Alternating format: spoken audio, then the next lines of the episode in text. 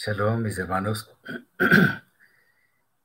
Enos aquí empezando un nuevo ciclo de estudio de la Torah. Vamos a, a estudiar con la ayuda del Eterno la primera parasha del ciclo, la primera de 54 parashot, ah, parashot, además incluyendo otras tantas que hay respecto de las fiestas y otros eventos especiales. Esperemos que este ciclo sea de gran bendición para todos y que saquemos grandes cosas para nuestra vida, que obtengamos un gran aprendizaje.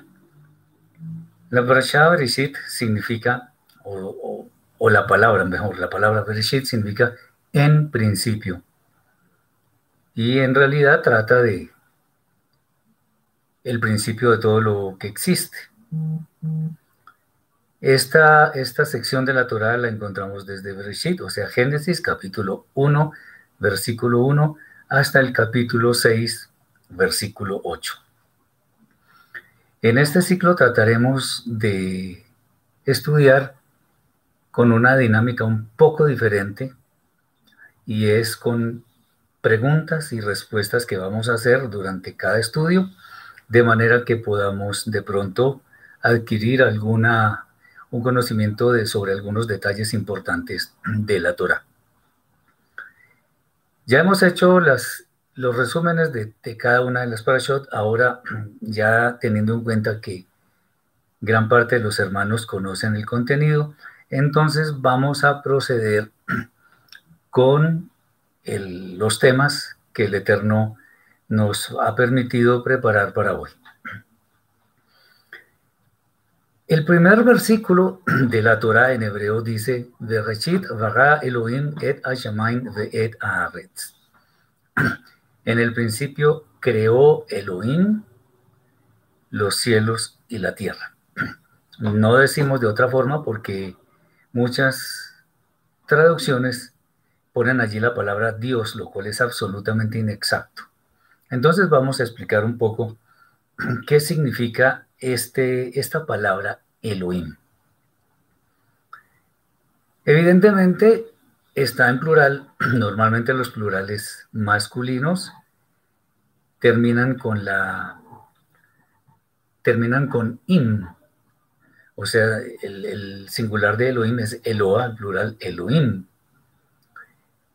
Por ejemplo, estudiante es Talmid, el plural Talmidim, ese es el plural masculino. Y el plural femenino termina con OT. Entonces, compañeras significa Javerot. Y bueno, vamos, eh, digamos, eso es en general, lo veremos durante el transcurso de todas estas exposiciones.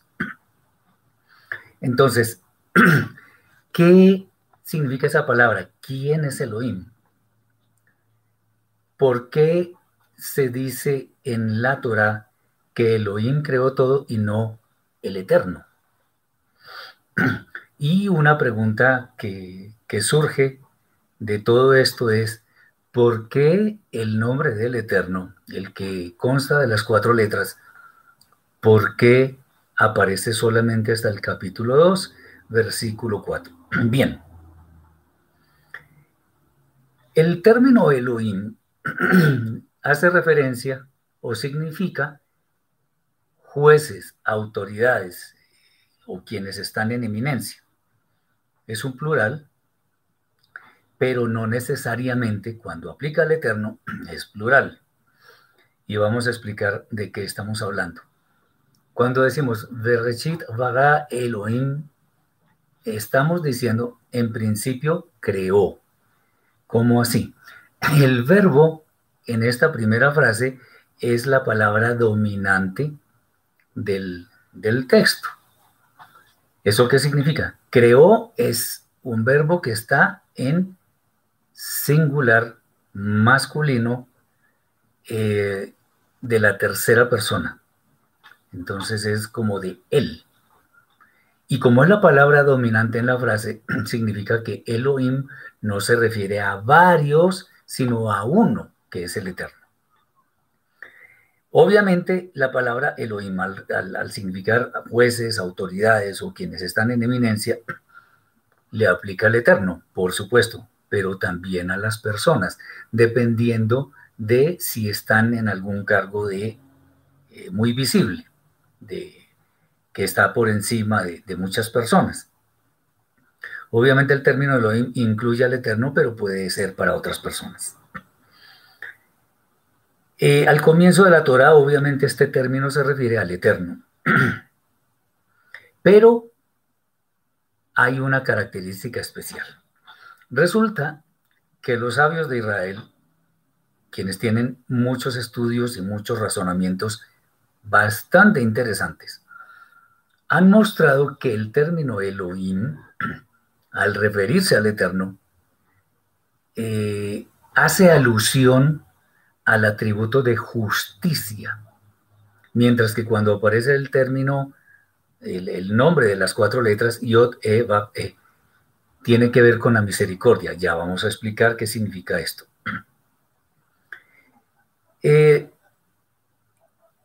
el, el término Elohim fue el primero que apareció en la escritura porque solo era necesaria la justicia. ¿Cómo así? Bien, Resulta que lo primero que el Eterno creó fue la luz. Después separó las aguas de arriba de las aguas de abajo. Después creó los animales del, agua, las plantas. Después el sol, la luna, las estrellas, etcétera, etcétera, etcétera. Bien, todo lo creó él. Pero todo lo que había creado en los primeros días fue cosas o seres que no tenían voluntad para oponerse al Eterno. Entonces las piedras no se oponen al Eterno, los animales tampoco, las plantas tampoco, por lo tanto ellos obedecían perfectamente. Entonces no era necesaria, por decirlo así, en ese momento la misericordia, porque en ese momento el Eterno daba una orden, expresaba una, una manifestación de su voluntad y todo se hacía exactamente como él decía. Es bueno decir que todo fue creado por el aliento del Eterno, como está escrito en el Salmo 33, versículos 6 y 9. Dice, por la palabra del Eterno fueron los cielos y todo el ejército de ellos por el aliento de su boca. Y en el, en el versículo 9 dice, porque Él dijo y fue hecho, Él mandó y existió. Bien, hasta ahí lo que tiene que ver con Elohim en cuanto a que es el que creó todo lo que existía. Ahora, ¿por qué hasta el versículo 2, 4, capítulo 2, versículo 4 aparece el nombre del Eterno? Bueno, eso es interesante porque ahí es cuando aparece el ser humano. Recordemos la historia de nuestros primeros padres de Adán y Jabá, que estaban en el jardín de Edén, desobedecieron, etc. Si el Eterno solamente muestra su atributo de justicia, la raza humana simplemente no existiría. Porque lo justo, de acuerdo con lo que él mismo estableció con su perfecta justicia, le dijo a Adán, el día que comieres de ese árbol prohibido, del fruto de ese árbol prohibido, ciertamente morirás. ¿Qué demandaba el Eterno? Muerte como dice Rab Shaul en sus cartas, la paga del pecado es muerte, en Romanos 6:23. Bien, entonces, el Eterno demandaba la muerte en caso de desobediencia, de pecado. Eso significaría que ya no existiría nada. Entonces, el Eterno hace aparecer, por decirlo así, su atributo de misericordia de manera que el hombre, a pesar de su maldad y de haber desobedecido al Eterno, tuviera una oportunidad de reivindicarse volviendo a la perfección del principio, cosa que aún no ha sucedido, porque sabemos que existe mucha maldad en el mundo. Bien, entonces, aparece solamente cuando eh, el atributo de misericordia aparece cuando aparece el hombre. Era necesario. De hecho, es bueno decir que el nombre, Yod, el que tiene las cuatro letras, en realidad sí posee justicia y misericordia, pero sobre todo se hace alusión a la misericordia por algo muy interesante. Esto tiene muchas explicaciones, pero demos una de tantas. La letra E, la segunda y la cuarta, Yod, E, Vav, E, la pronunciación de esa letra es algo así. No es una J como lo, lo pronuncian los ashkenazis, sino es como una, como salir el aliento. Bueno, esa letra también por excelencia representa el aliento del Eterno, mediante el cual una persona es capacitada para cumplir la voluntad del Eterno que aparece escrita en su sagrada Torah. Muy bien. Eh, por eso nosotros deberíamos agradecerle al Eterno todos los días. Porque por allá, como está escrito en el libro de Eija, Lamentaciones, creo que es capítulo 3, versículo 22, tal vez, no sé, no recuerdo bien, donde dice que por las misericordias del Eterno no hemos sido destruidos, porque nunca se fueron, nunca cesaron sus misericordias. Interesante. Obviamente, lo que el Eterno quiere es que obedezcamos, obedezcamos. Muy bien. Ahora viene otro tema sobre esto que hemos hablado. Existen muchas más formas de explicarlo, pero pues no, nos alcanzaría el tiempo. Vamos a ver más temas de la Parashah Bereshit. Es interesante que el segundo versículo dice que la tierra estaba desolada y vacía capítulo 1, versículo 2. Y la tierra estaba desolada y vacía, y las tinieblas estaban sobre la faz del abismo, y el espíritu de Elohim se movía sobre la faz de las aguas. Palabras más, palabras menos, eso es lo que dice el segundo versículo. ¿Cómo así que estaba desordenada y vacía si supuestamente todo lo que el Eterno crea es perfecto? y es en orden. Acordémonos lo que decía Rab Shaul, hágase todo decentemente y con orden, porque el Eterno es orden. Creó todo según su especie, creó todo en una secuencia perfecta, en fin. Pero ¿cómo así desolada y vacía? Eso es lo que dicen las traducciones, pero hay algo de cierto. Eh, hay que entender, cuando, cuando hemos preguntado a muchas personas, ¿Qué había antes de la creación? ¿Qué había? Muchas personas dicen casi en forma automática, nada. Pero es que en realidad no es que no hubiera nada, no había nada de la creación, pero todo, todo, absolutamente todo lo llenaba el eterno mismo. Eh, entonces, ¿cómo es el tema de que estaba desordenada y vacía. Bueno, es bueno entender por medio de ciertas figuras cómo fue el proceso de creación. Estos son figuras. Esto no es literal. No es literal para que no vayamos de pronto a,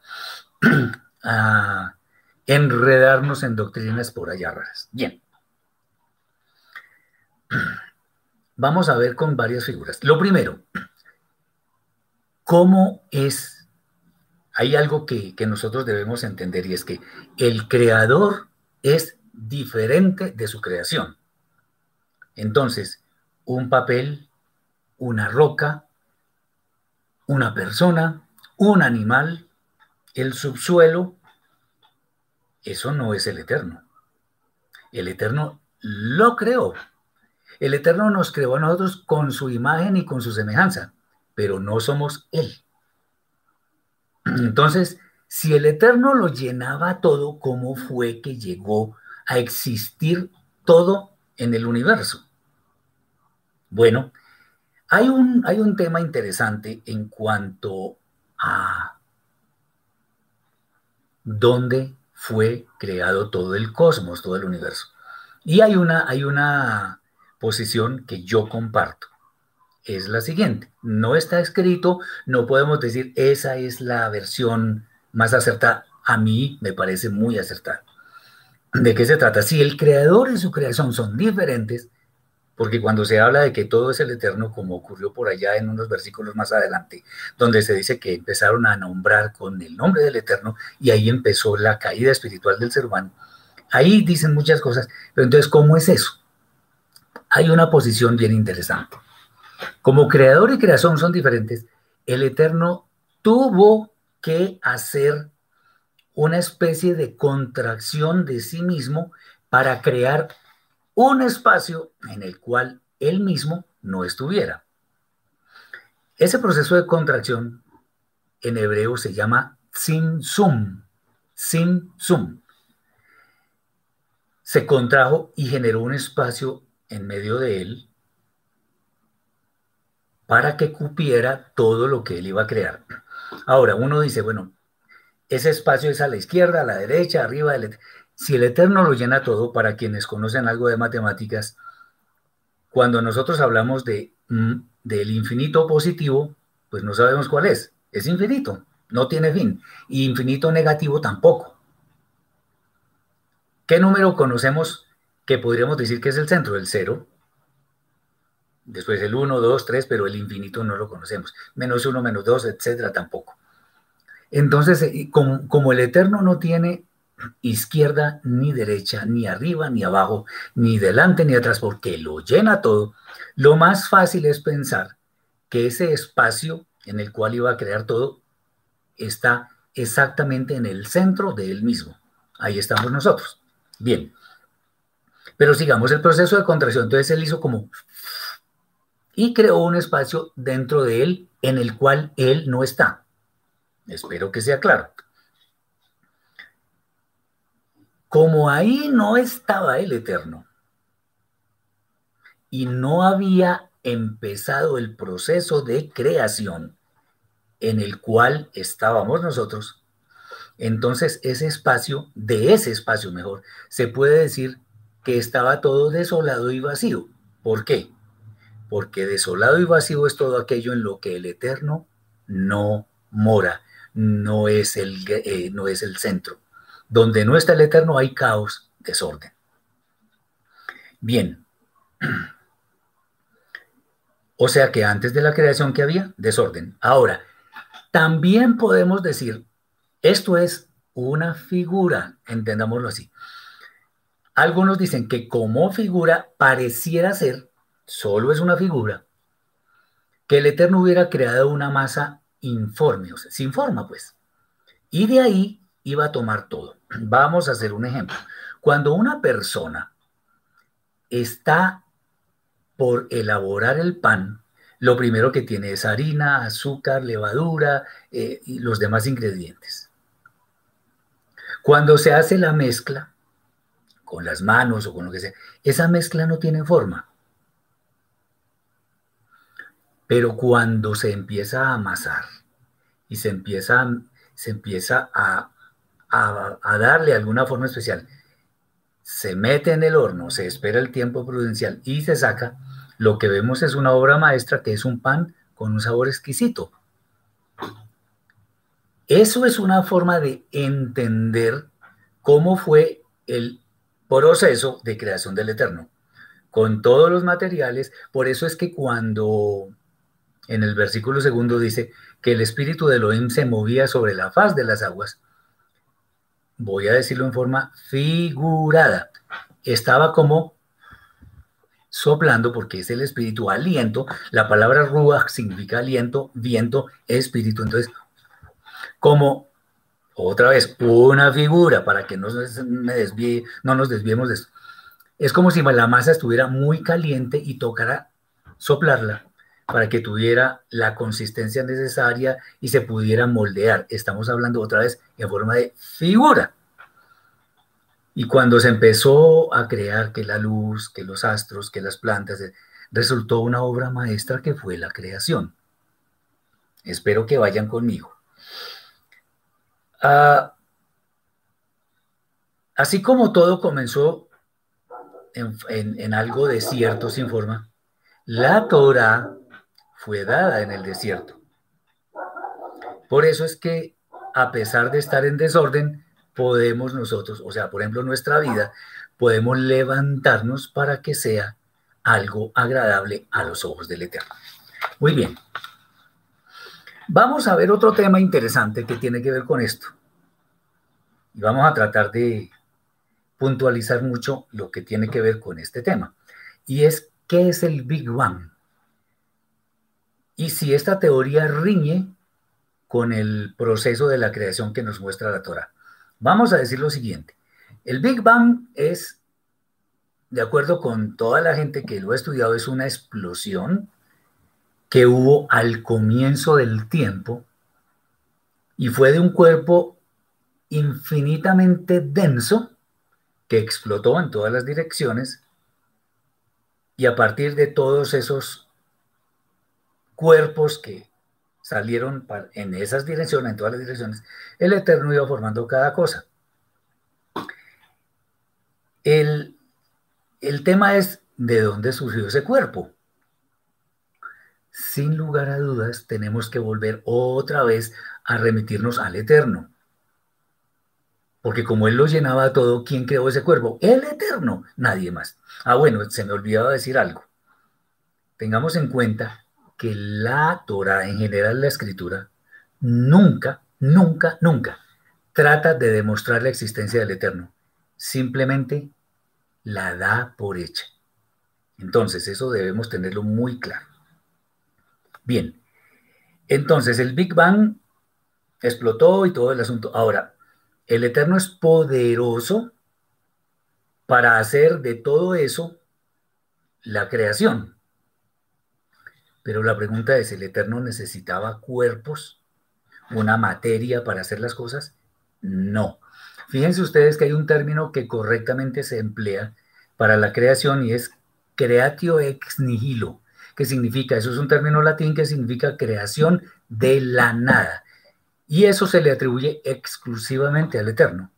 Por eso podemos decir que el hombre, el ser humano, no crea nada. El ser humano no inventa nada.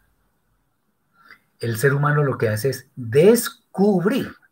Y al descubrir, entonces puede empezar a utilizar su inteligencia, su capacidad de razonamiento para hacer fórmulas, sumar, restar, para sacar conclusiones y decir, aquí hay algo para nosotros nuevo, pero que se convierte en lo que llaman muchos un invento, que en realidad es un descubrimiento.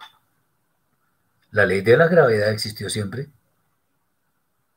La ley de la acción y la reacción existió siempre. El bebé en general nace en nueve meses. La semana tiene siete días. Eso siempre ha existido. Las leyes naturales siempre han existido, sino que el hombre las descubre. El libro de Coelet, Eclesiastes, expresa muy bien este tipo de cosas diciendo que nada nuevo hay bajo el sol. ¿Qué significa esto? El hombre no puede inventar nada, no puede añadirle algo a la creación. Volviendo al tema del Big Bang, entonces, el Eterno es poderoso y podría haber usado una explosión infinita para crear el universo. Pero la escritura no nos da a entender eso. Ahora, hay que comentar algo muy interesante, eh, como estaba diciendo yo hace unos segundos. El Eterno nos dio a nosotros capacidad de razonamiento, nos dio inteligencia, sabiduría, conocimiento, todo eso. Y con base en esa sabiduría, conocimiento y todo lo que nosotros podemos hacer, que estamos en capacidad de hacer, el hombre mismo, el ser humano mismo, en los laboratorios de química, de física y de otras eh, ramas de la ciencia, encontró una ley que se cumple siempre, que es la ley de la entropía. ¿Qué significa la ley? ¿Qué, ¿Qué, dice la ley de la entropía? Palabras más, palabras menos, dice que lo que está en desorden tiende a estar más en desorden. O sea, del desorden no puede venir el orden. Por tanto, la teoría de la evolución aquí queda totalmente desvirtuada. Entonces, sabiendo que esa ley se cumple porque el, hombre la descubrió, ¿qué podemos decir del Big Bang? que de una explosión que genera caos y desorden, difícilmente podría generarse algo tan perfecto como un ser humano, como un animal, como una planta, como los océanos y todo lo demás. De manera que si eh, para quienes ya han tomado mis palabras, se podrán dar cuenta que nosotros no creemos en la teoría evolucionista, sino en la teoría creacionista. O sea, el Eterno creó todo, no que hubo una evolución, lo cual de hecho no está demostrado, no ha sido posible demostrar. Bien, vamos a seguir con más temas. Todo es muy interesante. Eh,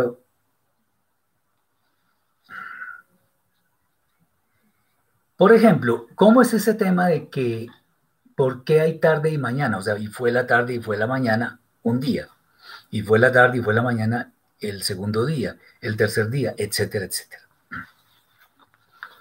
Esto es una manera que el Eterno tiene de mostrarnos en una forma muy didáctica que al comienzo hubo tinieblas, pero después llegó la luz y con ella la vida. Recordemos por allá en Yohanan capítulo 1, eh, dice, la luz en las tinieblas resplandece y las tinieblas no prevalecieron contra ella. Bien, entonces, el Eterno, además, nos dio sentidos, nos dio los ojos, los oídos, la boca, la nariz, las manos y los pies para tocar, etc. Nosotros no necesitamos un instrumento como por ejemplo un reloj, porque eso no existía cuando, cuando fue la creación, ni en tiempos de Moshe, ni en tiempos de Abraham, ni en tiempos de ninguno de ellos existían los relojes como hoy existen. Y por ejemplo, si muchas personas, de acuerdo con lo que ya han conocido, miran al cielo y ven las constelaciones y todo aquello, que es correcto, entonces pueden deducir en qué época estamos, eh, en fin. Bueno, y si, y si la noche está totalmente nublada, entonces, ¿cómo hacemos? Bueno, eso no es absoluto, eso no es ninguna limitación para que nosotros podamos saber cuándo comienza un día y cuándo termina. Cuando el Eterno dice, y fue la tarde y fue la mañana, un día, nos está diciendo que el día comienza en la parte oscura y termina con la parte clara cuando ya empieza a oscurecer. O sea, en un país, en, los países en general que oscurecen tipo 6 de la tarde, a esa hora comienza el día. ¿Y por qué? Bueno, muy fácil saberlo. Nosotros, sin necesidad de relojes, sin necesidad de instrumentos sofisticados, con nuestros ojos podemos ver, ah, ya está oscureciendo, e, está comenzando un nuevo día. Solo eso. Ahora, bueno, pero es que en algunos países oscurece más temprano cuando hay estaciones, en el otoño, en el invierno, y en el verano es mucho más temprano. Correcto, hay días más largos que otros. Entonces, cuando empieza a oscurecer, si en algún momento oscurece tipo cuatro y media de la tarde, pues ahí empieza un nuevo día en esa región. Y cuando hay, eh, cuando las tinieblas empiezan por allá a las nueve de la noche o más tarde, pues ahí empieza un nuevo día y así sucesivamente. Entonces el Shabbat, por ejemplo, comienza cuando acaba el viernes, que es tipo 6 de la tarde, o sea, cuando el viernes empieza a oscurecer. Ahora, ¿por qué mucha, mucha, muchas naciones comienzan el día a medianoche? Miren, eso expresa su realidad espiritual. Y eso, por ejemplo, lo estoy diciendo contra Roma, que ha dañado mucho la fe de las personas. ¿Qué, pasa con Roma? Muy sencillo. Así como estableció que el día comienza a medianoche, ellos empezaron en oscuridad y el día termina a medianoche, o sea, también van a terminar en tinieblas. Nosotros, el pueblo escogido del Eterno, eh, seamos eh, pertenecientes a alguna de las doce tribus o hayamos sido injertados, para el caso que nos compete es lo mismo, eh, el día comienza en oscuridad y la tierra estaba desolada y vacía llegó la Torah, llegó la luz y todo aquello. Y vamos a terminar de día. O sea, cuando empieza la noche es otro día. Muy bien. Ok. Eh, hoy hay muchos temas. Por ejemplo, ¿por qué santificar el séptimo día y no otro, el cuarto, el tercero? Bueno, el Eterno eligió un día en el cual sus actividades cesaran. ¿Para qué? Para algo muy hermoso y es deleitarse en la creación que Él hizo. Los demás días son para laborar, para hacer, o sea, son nuestros días de rutina. O sea, no hay un día específico en el cual, hablando de esos seis días, no hay un día específico en el cual podamos parar, hacer un alto y deleitarnos con lo que el Eterno nos ha dado, expresarle nuestro amor, alabarlo por todo eso, darle gracias. Lo podemos hacer todos los días, pero no con tanto tiempo como lo podemos hacer en Shabbat. Bueno, el Shabbat, que es el séptimo día, es el día especial. El Eterno cesó de su actividad. Ahora aquí vale la pena explicar algo. Mucha gente dice, Shabbat es el día de reposo. No es eso. No, eso está mal, mal traducido. Reposa quien está cansado o descansa quien está cansado. El Eterno no se cansa. Y Yeshua dijo una vez, eh, mi padre hasta ahora trabaja y yo también trabajo. El Eterno no se cansa. Por lo tanto, no descansa. Entonces, por ahí no es la cosa. El significado tenemos que encontrarlo es por lo que sucedió el séptimo día, o sea, cese de actividades. De manera que Shabbat no significa reposo. De hecho, cuando vamos a la Torah en, el tema de los córbanos, las ofrendas, vemos que el Eterno ordenaba que en el día de Shabbat se hicieran ciertas ofrendas de animales. Eso es un trabajo. Pero es un trabajo que no se hace los otros seis días. Entonces, el día séptimo es el que el Eterno tiene destinado para que paremos, para que haya un cese de las actividades que realizamos los otros seis días, que son los días de trabajo. Eh, eso es. Y mucha gente dice, no, pero es que eh, ustedes están guardando el día que no es porque el sábado es pagano y que no sé qué. Miren, el pueblo judío es muy celoso con esto. Y viene guardando el Shabbat el mismo sábado. Que en algunas etnias, en algunos pueblos, el sábado se haya utilizado para otras cosas, por lo que llaman Saturnalias o qué sé yo. No significa que no sea el día sagrado del Eterno. El pueblo escogido del Eterno ha venido guardando ese día. Es el que mejor nos puede enseñar sobre eso. Y efectivamente, lo que llamamos sábado es el día de Shabbat. No existe un Shabbat lunar porque de hecho, además, es bueno hablar de eso. El Shabbat es el séptimo día. Y la luna fue creada el cuarto día.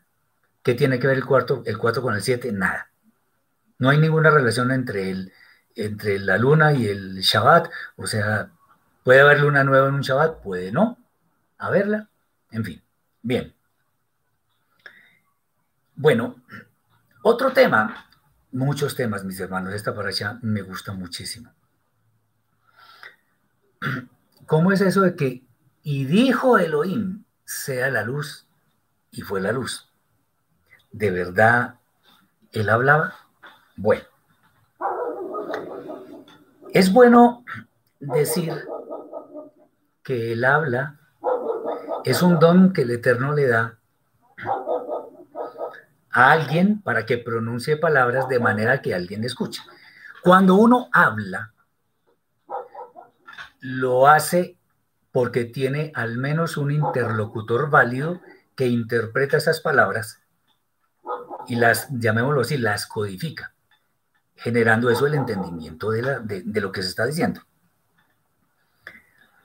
Cuando el Eterno empezó a crear y dijo Elohim, sea la luz, y fue la luz. Y dijo Elohim, sepárese las aguas de lo seco y de todo eso. Eh, produzcan las aguas seres vivos. Dijo Elohim. Pero resulta que cuando el, Elohim crea la luz, Primero, la luz no existía porque precisamente la está creando. ¿A quién le estaba hablando? A nadie. Voy a parar aquí y voy a dar otros ejemplos. Cuando el Eterno, por ejemplo, dijo que bajemos, cuando el tema de la torre de Babel, y confundamos su lengua, o que el Eterno se movía sobre la faz de las aguas, como está en el versículo 2. En fin, se movía, bajaba, se enojó, estaba airado, eh, vio con agrado tales cosas. En fin, esas expresiones que son antropomórficas y que corresponden exclusivamente al ser humano, porque nosotros somos los que hablamos, los que hacemos cosas, los que hacemos o dejamos de hacer, mejor dicho. Y cuando hablamos, lo hablamos con otra persona. Entonces, ¿cómo sale eso? ¿A quién le hablaba? A nadie. Resulta que esos, esas, esas expresiones antropomórficas, o sea, dándole propiedades humanas al Eterno, ¿para qué existen en la escritura? Para que los lectores de esa misma escritura entiendan cabalmente el sentido mismo, no literalmente. Maimónides, un gran sabio de la Edad Media, Moshe ben Maimón, Maimónides se le llamaba, dijo algo contundente. El que entienda la escritura literalmente es un tonto. Yo estoy de acuerdo, porque es que hay que saber cuándo se interpreta literalmente y cuándo no. Este es un caso. De ninguna manera podemos decir que el Eterno hablaba, no porque no sea capaz de hacerlo, sino porque no tenía necesidad de hacerlo. Cuando dice la escritura, el Eterno habló, el Eterno dijo, el Eterno bajó, subió, se movió, no sé qué. ¿Cómo deberíamos leerlo? O, mejor, ¿cómo deberíamos entenderlo para que no se nos ocurra cambiarle a la escritura, sumándole o quitándole cosas? Debemos entender eso de la siguiente forma. Es, el Eterno hizo una manifestación irresistible de su voluntad.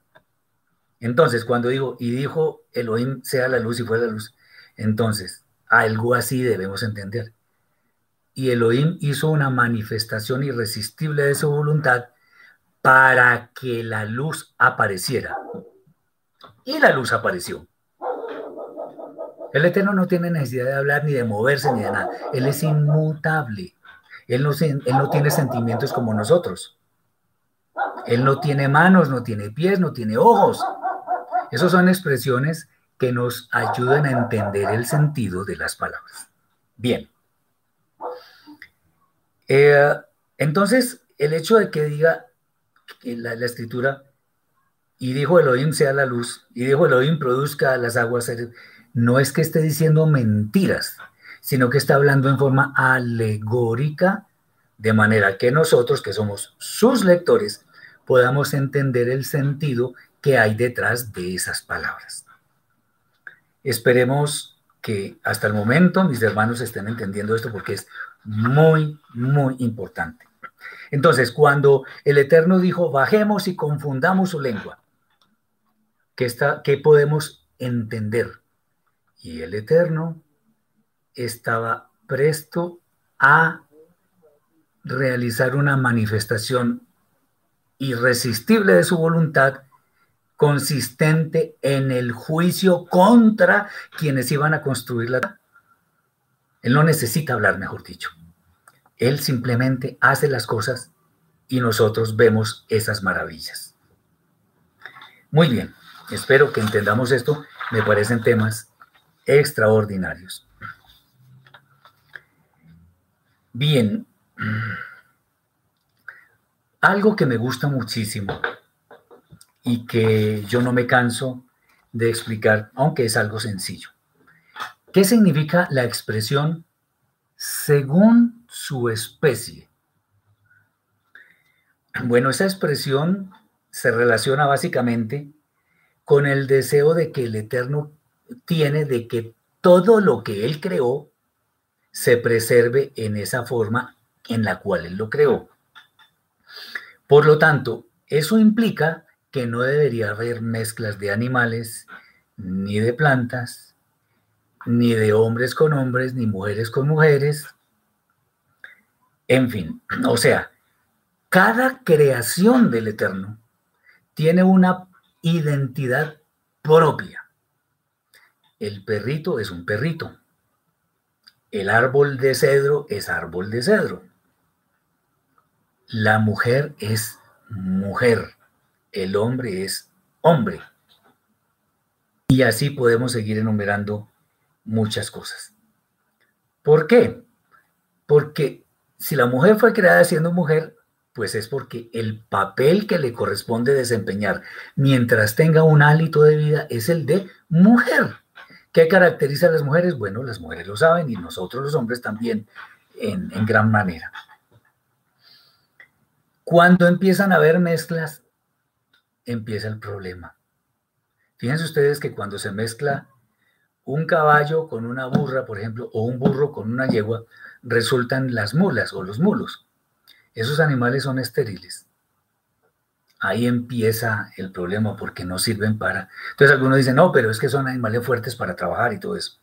Bueno, pero los burros también son muy fuertes para trabajar, los bueyes también. ¿Por qué hacer mezclas? Porque siempre queremos experimentar más allá. ¿Cómo lo hizo Jabá, Eva? El Eterno dijo, no coman de ese árbol.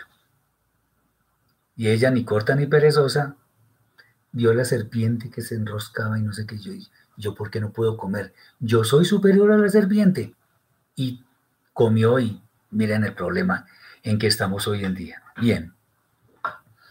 Entonces, eh, según su especie, es una sentencia poderosísima que nos muestra el orden perfecto que el Eterno estableció en todo el universo. Por eso él habla de no hacer mezclas, ni siquiera de telas. No se debe hacer mezclas de animales. Recordemos además que hombre con hombre no produce vida y mujer con mujer tampoco. Tengamos en cuenta que el hombre con la, cuando se une con la mujer genera vida. O sea que esa unión es aún más parecida al Eterno, porque el Eterno es el único que engendra vida. Bien.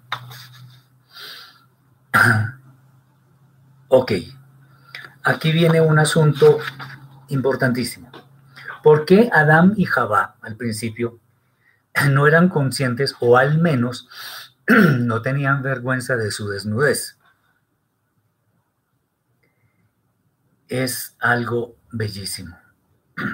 Primero porque la santidad de nuestros primeros padres era tan excelsa, tan grande, era tan sublime, que la desnudez era lo de menos. Ellos eran santos perfectos. Su Neshama era resplandeciente, su alma. O sea, la desnudez era, era, era algo que inclusive podríamos decir que era opacado por la santidad de ellos. Entonces, cuando hay una santidad de ese estilo, no hay malicia,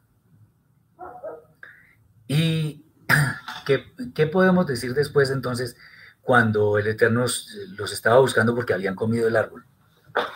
Pues ellos simplemente dis que se escondieron como si pudiéramos escondernos del Eterno y se taparon. Bueno, voy a explicar algo que es bellísimo y que tiene que ver con esto en cuanto a que es un pasaje un poco paralelo. Recordemos cuando Moshe subió al monte hablar con el Eterno. Y cuando él bajó, la cara de él resplandecía. A tal punto que los demás no querían verlo, sino que le decían que se tapara la cara, porque en, en resumen, no resistían su santidad. Eso era lo que pasaba con Adán y Jabá, pero en una forma aún mucho más grande. Cuando ellos al principio fueron creados, eran santos perfectos. Su Neshama resplandecía, era luz. Cuando pecaron, esa Neshama se contrajo y claro, ahora sí se dieron cuenta que estaban desnudos. Y por eso usaron sus propias fuerzas para cubrirse. Por eso es que el Eterno les dice, ¿cómo así? Y es que a ustedes, ¿quién les dijo que estaban desnudos? Y pues Adán respondió cualquier bobada, cualquier tontería, ¿por qué? Cualquier respuesta era tonta. ¿Por qué? Simplemente porque desobedecieron al Eterno. Cayeron de esa santidad tan grande y ahora eran personas, digámoslo en términos coloquiales, eran personas comunes y corrientes. Eran así. Bien. Eh, es bueno, de acuerdo con esto que estamos diciendo, que entre más santidad tengamos, el mal va a estar tocando más frecuente a nuestra puerta. Recordemos que Yeshua, nuestro santo maestro, fue tentado en todo, pero él no cedió al pecado. Cuando estamos escalando niveles de santidad, nos vamos quedando más solos. Y al quedarnos más solos, si caemos, la caída va a ser terrible y a veces es posible que la persona nunca se recupere. Tengamos mucho cuidado con esto. Bien, otra cosa, muchos temas y no los vamos a poder tocar todos. Pero bueno, una pregunta es, ¿Adán fue creado como un bebé? Entonces, ¿qué podemos decir de eso? Evidentemente no, porque él hablaba directamente con el Eterno y todo aquello. Más bien lo que podemos decir es que Adán fue creado con apariencia de edad. Qué interesante. Entonces uno podría decir, Adán fue creado como un hombre de 30 años, 40 años, pero en la plenitud de su, de su, de su vigor. Entonces, ¿qué podemos decir de todo lo demás? Hay muchas personas, especialmente los geólogos, mi respeto para ellos, pero las cosas por su nombre. Ellos dicen que la Tierra fue creada hace millones de años y para eso establecen como base la teoría de la relatividad en la cual el tiempo se va eh, dilatando. Entonces el primer día cuando dicen que la Tierra tiene algo más de 15 mil millones de años. Entonces el primer año, el primer día, perdón, equivaldría a los primeros 8 mil millones de años, el segundo 4 mil, el tercero 2 mil, en fin, en fin. Eso tiene un problema. Y es que, así como dije que Adán fue creado con apariencia de un hombre con cierta edad, las demás cosas también. Los árboles no esperaron a crecer 100 años, 200 años. No, ya había árboles.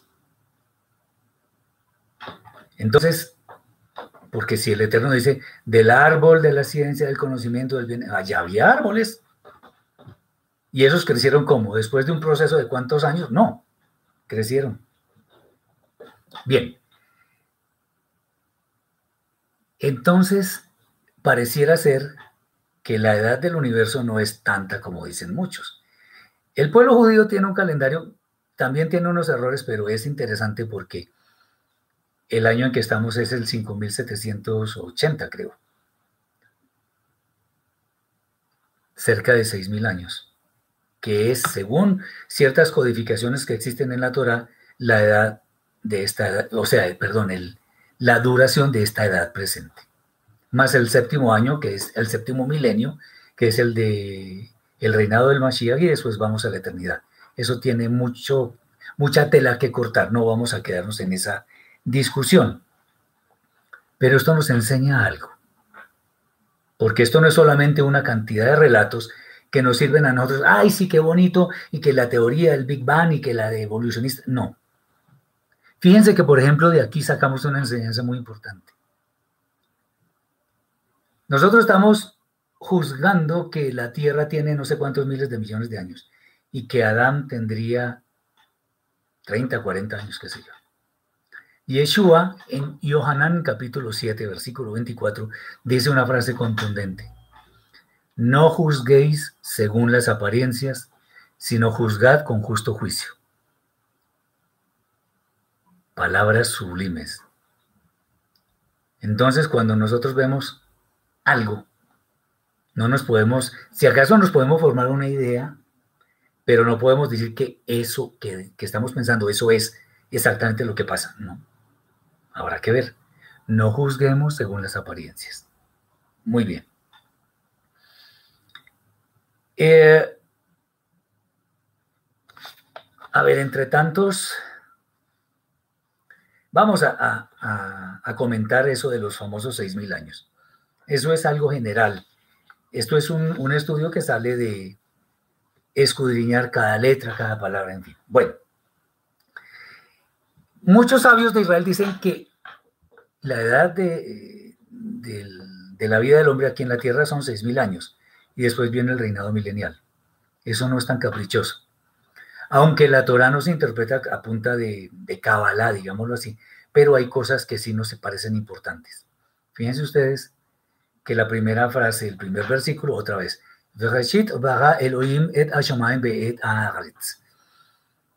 en esas siete palabras, Bereshit bara Elohim et Hashamaim ve'et Haaretz. Siete palabras. Parecieran indicar que son siete mil años, pero qué interesante. De esas siete palabras, seis tienen la letra Aleph. Bien.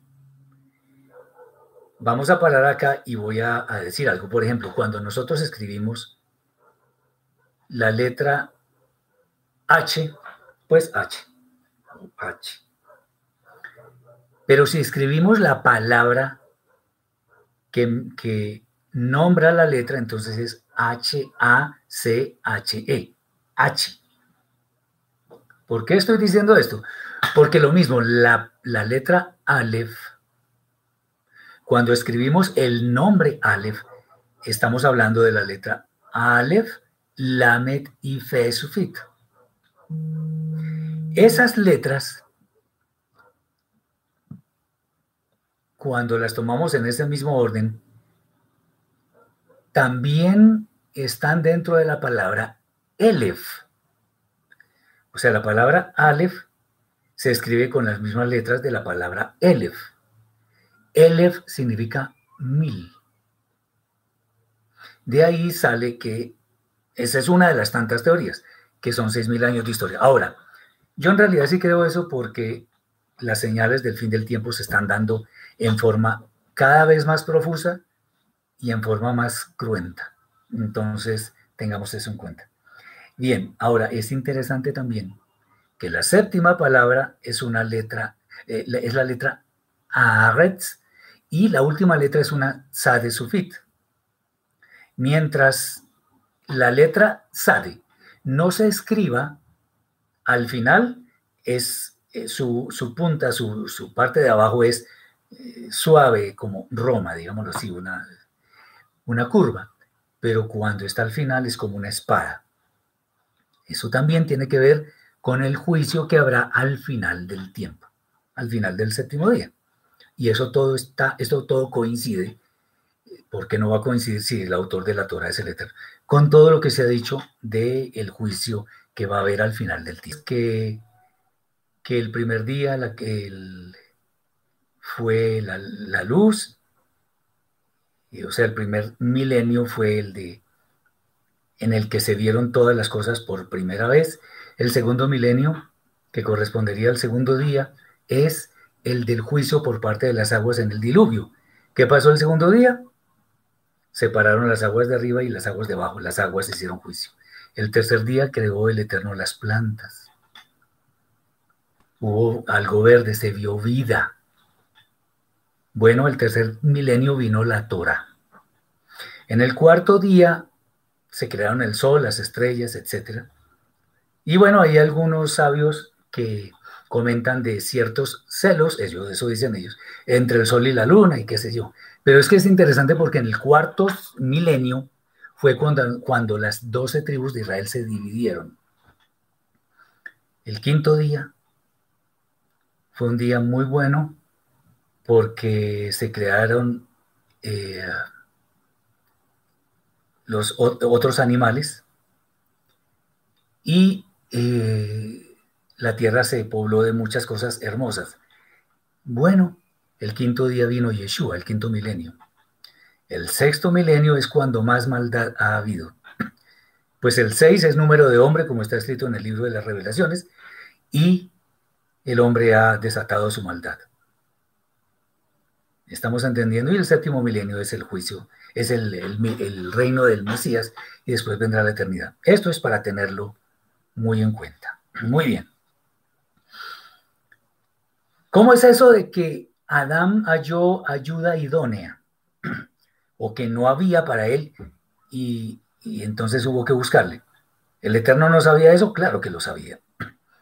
Fue cuando el Eterno dijo, no es bueno que el hombre esté solo. Le haré una ayuda opuesta, ahí no dice idónea, opuesta. Vamos a, mirar un poco qué significa esto. Resulta que la expresión allí o ayuda opuesta es Ezer Kenegdo. Y hay un concepto que se maneja dentro de la escritura que es mida keneget mida, que significa medida por medida. Medida por medida significa la retribución justa y perfecta a alguna acción de las personas. La retribución perfecta, ni más ni menos, lo que merece. Bueno, la palabra kenegdo es opuesta o su ayuda opuesta del hombre. Kenegdo tiene que ver con keneget, o sea, mida keneget mida. ¿Qué significa entonces Kenegdo? Ayuda opuesta, ese es el significado primario, pero también significa la ayuda exacta, perfecta, adecuada que el hombre necesitaba para poder subsistir. Y obviamente la mujer también. Entonces, esa, esa ayuda opuesta no es opuesta para oponerse, sino para complementar. Lo que no puede hacer el hombre, lo hace la mujer. Lo que no puede hacer la mujer, lo hace el hombre. Bueno, estamos hablando en términos ideales, por supuesto. Entonces, esa, esa, esa ayuda opuesta fue la que el Eterno le dio.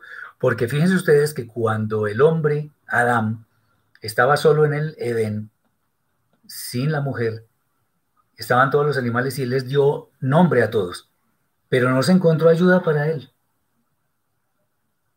Algunos dicen, en una forma atrevida, que fue que el hombre Adán tuvo relaciones sexuales con los animales para ver si... No, eso no, la escritura ni siquiera lo sugiere. Además sería una abominación impresionante. Simplemente no había ayuda para él. Además era un santo perfecto. Él no había pecado todavía. Santo. Bien. Entonces, el, el asunto es que la retribución adecuada y perfecta para el hombre es la mujer y viceversa. Mm, para el hombre no es otro hombre, para la mujer no es otra mujer. De ahí la belleza de la creación cuando se unen el hombre y la mujer. Por eso dice el Eterno, por tanto dejará al hombre a, su padre y a su madre y se unirá a su, no a sus, a su mujer, no a sus mujeres, a su mujer. Y serán una sola carne. Bien. Son una unidad, una unidad. Solo que son dos personas diferentes, pero son una unidad. Muy bien. Hay más. ¿Cómo es ese tema de la serpiente? La, la, la, serpiente tenía libertad para hablar. Bueno, esto es otro de los tantos textos que no se pueden tomar literalmente. Eh, así como decimos que el Eterno no habló. Bueno, aquí tampoco se puede decir que la serpiente habló. Una razón muy sencilla. Ahí no dice en la escritura que el Eterno puso palabras en su boca. ¿Cómo así?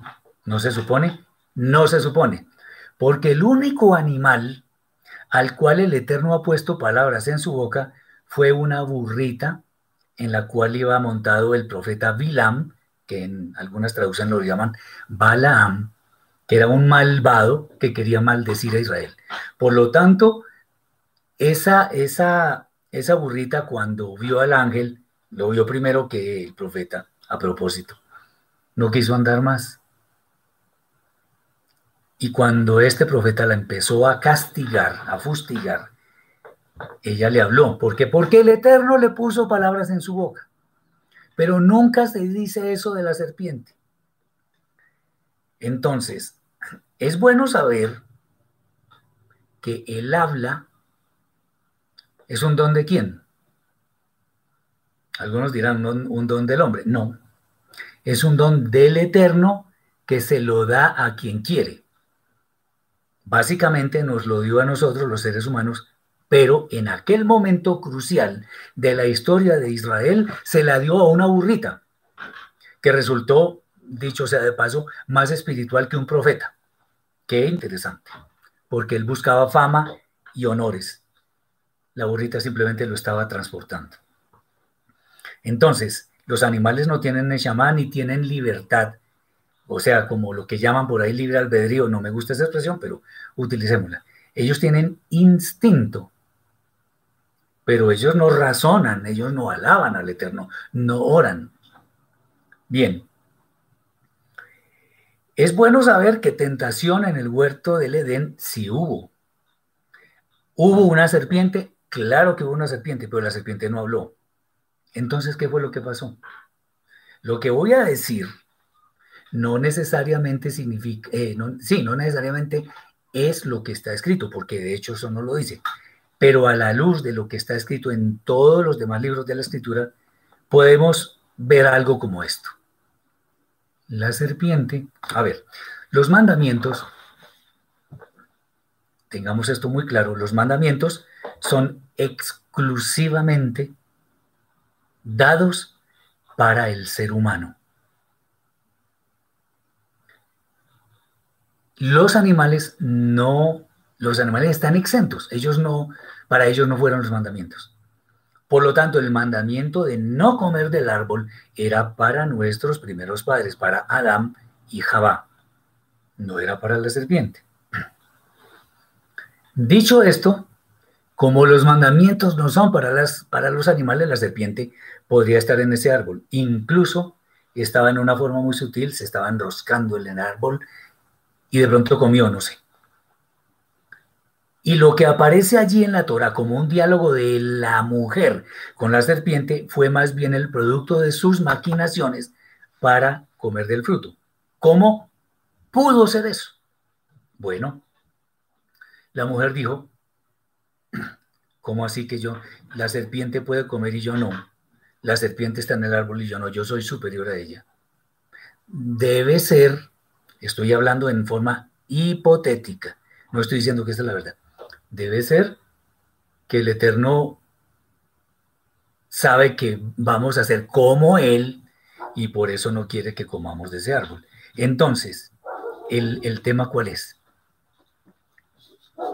La serpiente puede estar allí, pero lo que dice allí en cuanto a un diálogo es básicamente lo que sucedió en cuanto a la tentación, que salió de su propia alma del alma de Jabá.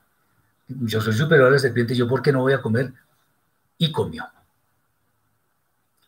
Pero no que la serpiente habló, porque eso no está escrito, literalmente, que el Eterno puso palabras en su boca. ¿Por qué decimos esto? Muy sencillo. Por allá en la carta del Shaliach Jacob, o sea, el apóstol Santiago, dice clarísimamente en el capítulo 1, creo que es el versículo 13, dice que el Eterno. O sea, que cuando alguno es tentado, no diga que es tentado por el Eterno, porque el Eterno no puede ser tentado por el mal, ni él tienta a nadie. Entonces, muy mal haríamos nosotros en suponer que el Eterno puso palabras en la serpiente para tentar a Eva, que era una santa perfecta, porque el Eterno no tienta a nadie. Decir que, fue que la serpiente tentó y que la serpiente habló, entonces es una falacia, es una falacia. Eso no se puede asegurar. Tengamos mucho cuidado con esas aseveraciones porque hacen mucho daño a la fe. Muy bien. Eh, hay muchos temas, pero a ver.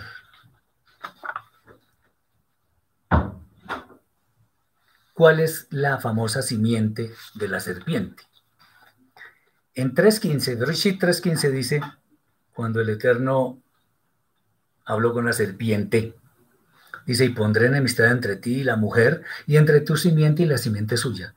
esta te herirá en la cabeza y tú le herirás en el talón o el calcañar, como dicen algunas versiones. Y pondré enemistad entre ti, o sea, la serpiente, y la mujer. Y entre tu simiente y la simiente suya, la simiente de la mujer. ¿Cómo es eso? Si nosotros entendemos esto literalmente, nos vamos a perder. ¿Por qué? La simiente de un cocodrilo, ¿qué es? Más cocodrilos. La simiente de un perro, más perritos. La simiente de, de, una serpiente, más serpientes.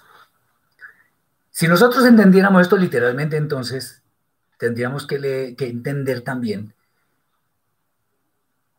que la enemistad de la mujer o de la raza humana en general iba a ser contra el animal llamado serpientes. O sea que nuestra labor en este mundo sería matar serpientes y ya listo, ya con eso cumplimos. No. Acordémonos que al final en el libro de revelaciones dice dos veces, no una, sino dos veces, dice, habla de la, la serpiente antigua que se llama diablo y satán. O sea, la serpiente antigua, el diablo y satán son la misma cosa. ¿Cuál es la serpiente antigua? ¿Cuántas serpientes han sido conocidas en la escritura? Básicamente hay dos. Una es la serpiente de Edén, del jardín de Edén, evidentemente. Y la segunda fue la que el Eterno le ordenó a Moshe elaborar en cobre para ponerla en un mástil para que las personas miran, las personas mordidas por serpiente la miraran y fueran sanas de, de la picadura de serpiente. El, tema es que esa serpiente, que era un objeto inanimado, simplemente no, no, es, no es la que nosotros eh, vemos en este pasaje, en estos pasajes. La serpiente antigua, que es el diablo y Satán. Entonces, el diablo y Satán, que son esa misma serpiente, necesariamente es la serpiente del Edén, del jardín de Edén. ¿Qué pasa con eso?